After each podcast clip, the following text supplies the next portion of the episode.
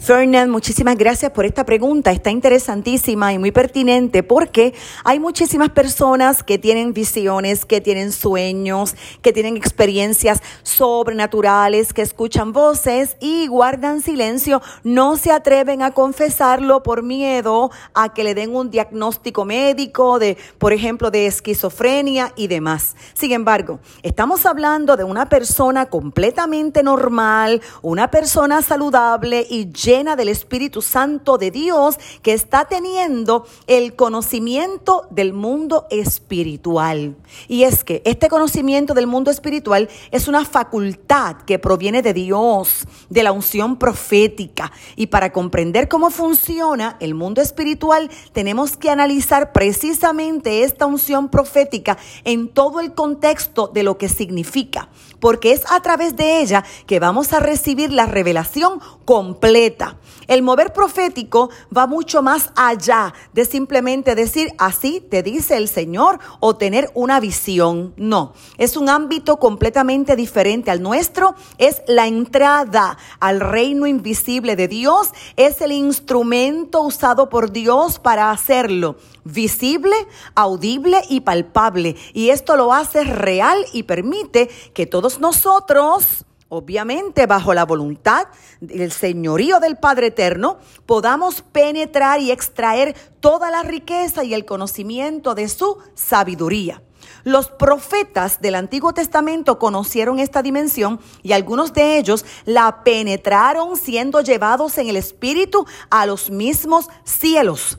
Otros fueron trasladados, como por ejemplo Ezequiel.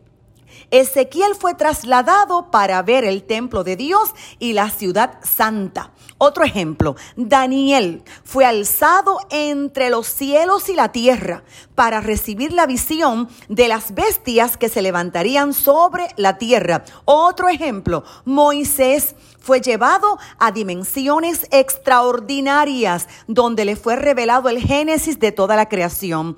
De todos estos, dice la epístola a los hebreos que no serían perfeccionados aparte de nosotros, sino que Dios tiene preparado para nosotros algo mejor. Dios quiere darnos cosas más grandes que las que les dio a esos grandísimos hombres de Dios. Y los apóstoles entendieron esta dimensión porque penetraron el reino de Dios. Los apóstoles vivieron en la sobrenaturalidad porque para ellos la unión del cielo y la tierra a través de Jesús era el pan de todos los días. En el libro de los Hechos vemos a Felipe, un diácono, quien fue trasladado no solo en espíritu, sino también en cuerpo de un lugar a otro. Lo mismo le sucedió a Pedro cuando estaba prisionero por Herodes. Estando en la cárcel, cayó en un profundo sueño, vio a un ángel y ese ángel lo vino a rescatar.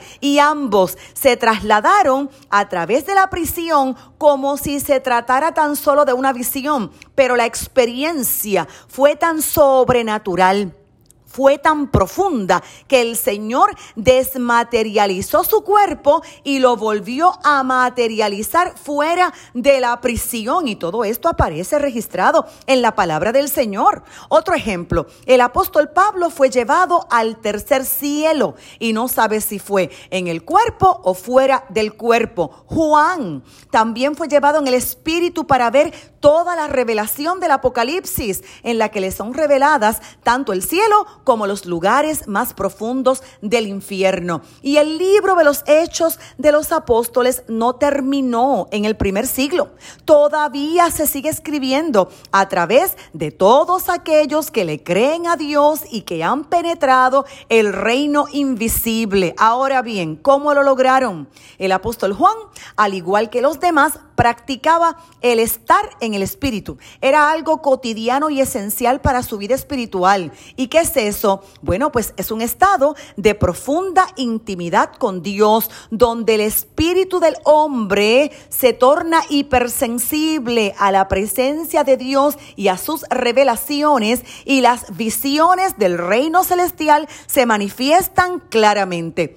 Yo quiero decirte que el reino de Dios está en medio de nosotros. Y tan solo, mira, una membrana traslúcida nos separa de Él. Y esta se traspasa por medio del conocimiento íntimo de Dios, nuestra fe y nuestro amor hacia el Dios Todopoderoso, nuestra oración, nuestra adoración, el tiempo que pasamos a solas con Él, es decir, la comunión con Dios, nos permite pasar al otro lado, allí donde Dios se hace visible, audible y nos colma de grandes revelaciones. De esta forma, el apóstol Juan tuvo unos éxtasis extraordinarios en los que vio a Jesús en su gloria y no fue arrebatado al tercer cielo, sino que también le fueron mostradas algunas de las regiones del reino de las tinieblas. Entre más conozcamos el cielo y estemos habituados a hacer de este una realidad,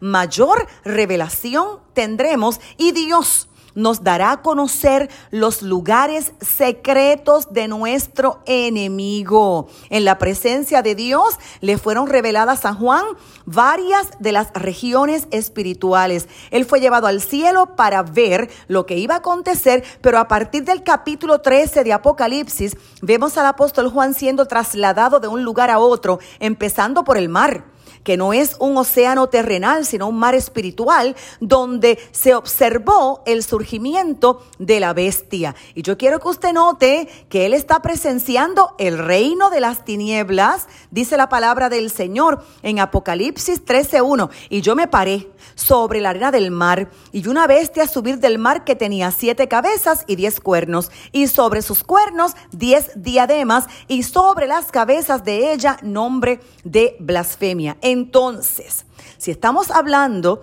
de una persona llena del Espíritu Santo, sellada por el Espíritu Santo de Dios, que mira hacia un árbol y está viendo la imagen de un hombre ahorcado, pues tenemos que llegar a una conclusión que es muy posible que Dios le esté mostrando lo que está ocurriendo en el mundo espiritual en ese lugar.